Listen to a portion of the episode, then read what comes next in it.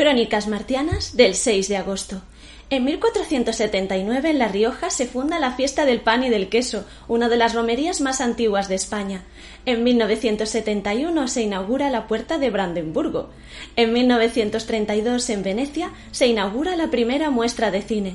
En 1945 en Hiroshima, Estados Unidos realiza el primer bombardeo atómico de la historia, convirtiéndose en el único país del mundo que ha utilizado el poder atómico sobre la población civil. Días después, también se haría sobre Nagasaki.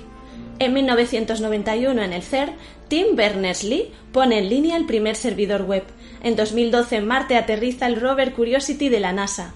Recomendaciones. En 1619 nace Bárbara Strozzi, cantante y compositora italiana del barroco que estamos escuchando. En 1895 Ernesto Lecuona, pianista y compositor. 1908 Will Lee, bajista, vocalista, compositor y productor musical. Con 12 años viendo a los Beatles decidió hacerse batería. En 1930 nace Abby Lincoln, cantante y compositora estadounidense de jazz. 1937 Charlie Hayden, contrabajista estadounidense de jazz. 1952 Vinnie Vincent, guitarrista estadounidense de la banda Kiss, y en 1972 llega al mundo Gary Halliwell. En 1766 nace William Hyde Wollaston, químico británico, perfeccionó la pila. En 1881 nace Alexander Fleming.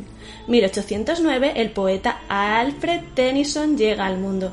En, 1817 Salvador Bermúdez de Castro, poeta e historiador español. 1868 Paul Claudel, poeta francés. 1874 Charles Ford, escritor estadounidense. 1881 Lorella Parsons, columnista estadounidense. En 1857 llega al mundo Christian Wilhelm Allers. 1928 Andy Warhol, ese hombre que lo hacía todo atresado, todo atresado. Hola, soy Andy Warhol. No he podido evitar hacerlo. Un saludo, Joaquín Reyes. 1932, Howard Hodgkin, pintor británico, llega al mundo. 1893, Charlie Chase, actor, guionista, director de cine mudo y sonoro de origen estadounidense. En 1910 nace Rosaura Revueltas, actriz de teatro, bailarina y escritora mexicana. En 1911, Lucille Ball, actriz estadounidense. 1917, Robert Mitchum. 1970, en ocasiones veo a Night Shyamalan.